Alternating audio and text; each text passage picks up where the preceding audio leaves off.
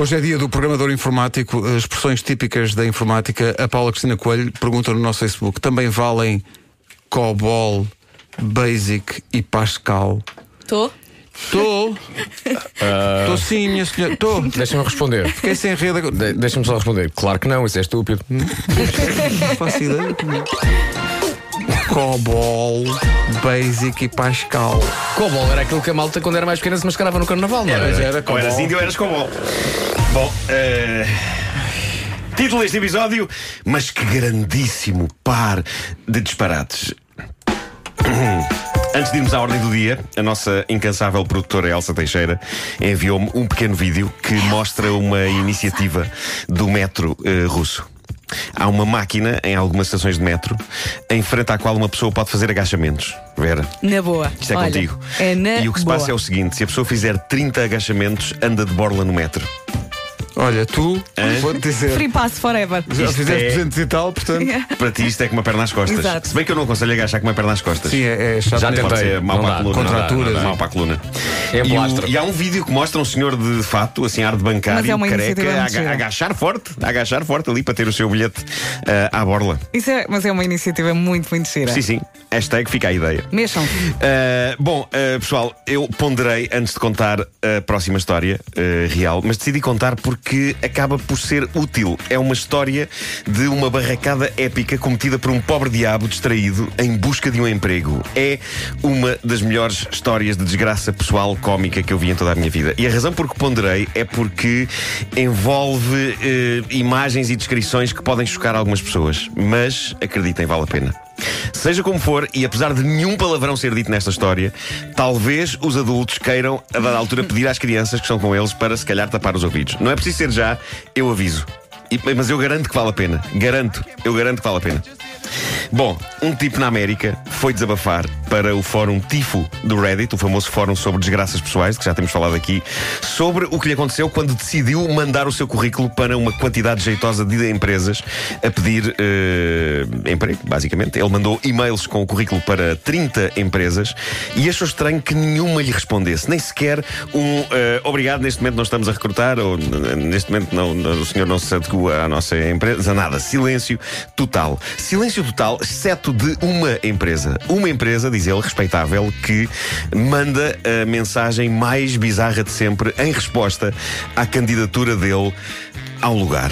O e-mail da empresa dizia o seguinte, e é aqui que talvez a petizada deva tapar os ouvidos e cantar o. o Rosa Redonda à Saia ou qualquer outra canção que a petizada canta hoje. Sabes há quantos Tipo- anos as tipo- crianças não cantam mas- o Rosa Arredonda Então à vou dizer, saia? o que tiro foi esse? Bom, É um bocadinho mais atual, é, é verdade.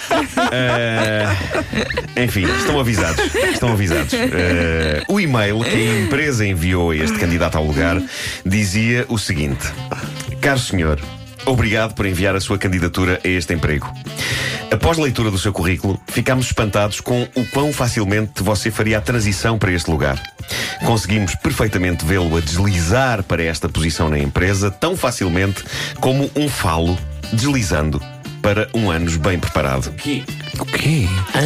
E nesta altura o tipo está boquiaberto a ler isto, porque isto é um e-mail dos recursos humanos de uma empresa respeitável.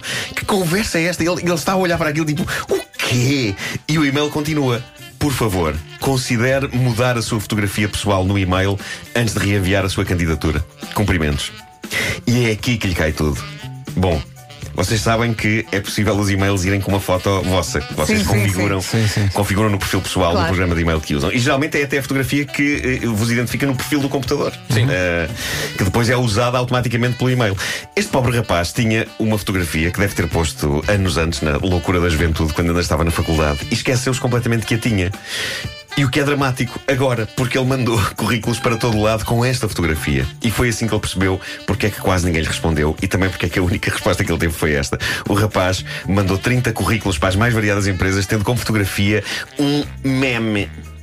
Tratava-se então da cara de um Ewok do Star Wars. Com a mensagem, em grandes letras brancas: Prepare o seu ânus. Tipo de brincadeira de juventude que é suposto ficar na juventude. Eh, sobretudo quando se está a mandar currículos para empresas.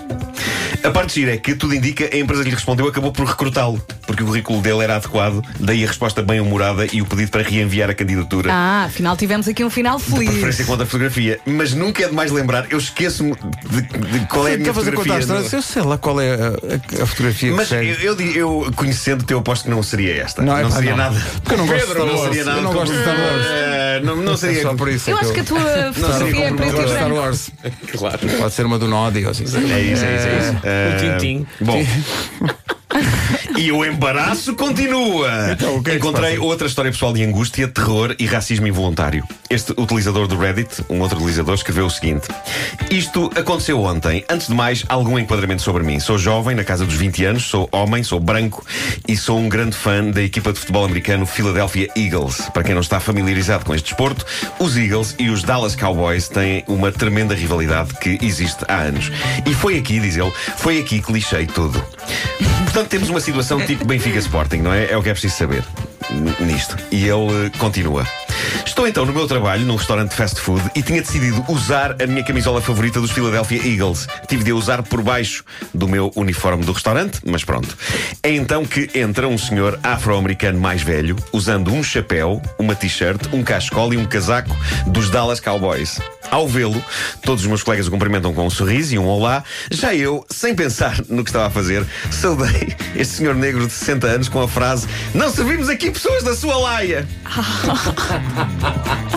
Passou. E instantaneamente, diz ele, apercebo-me do que fiz, apercebo-me que não tenho a, a minha t-shirt dos Philadelphia Eagles à mostra, porque está por baixo da farda do restaurante, e começo a pedir desculpa e a explicar-me. E dou por mim a despir a camisola da farda para lhe mostrar a t-shirt dos Eagles, dou por mim a mostrar-lhe a imagem de fundo do meu telemóvel, dou por mim a mostrar-lhe o meu cartão de crédito, ornamentado com o símbolo dos Philadelphia Eagles, dou por mim a mostrar-lhe tudo, o que provasse que eu estava a tentar fazer uma piada desportiva e que não era um miserável racista. Após os 30 segundos mais longos da minha vida com explicações, o homem começa a rir tanto, mas tanto, que julguei que ele ia urinar-se pelas pernas abaixo.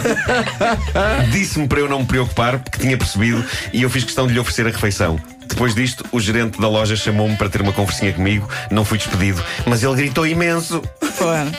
E foi assim que o sacana do desporto me fez parecer racista. Podia ter sido pior. Pá, mas o que eu adoro nesta história é o quão rápido ele se apercebe do que está a fazer. Claro, é sim, daquelas situações em que as palavras estão a sair da boca, ele está a perceber o horror no momento em que está a acontecer, mas já saiu, é pá, já é tarde demais, já não se pode meter as palavras para É, dentro. ele está a dá, cair e não dá. consegue voltar é para isso, trás. É isso.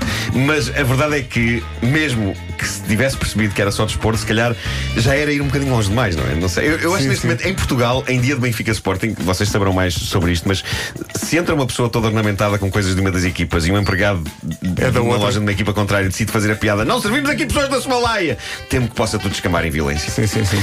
Ah, porque no futebol já não há humor, não é? Para mim, o único problema nesse dia é a segunda circular. Pá, fico Pois, maluca. pois é, pois é. E uma pessoa às vezes quer ir fazer compras ao Colombo e, e- e está tudo estacionado lá.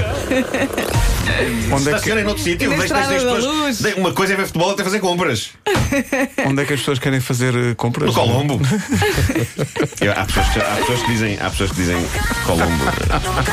Tipo, abacaxi.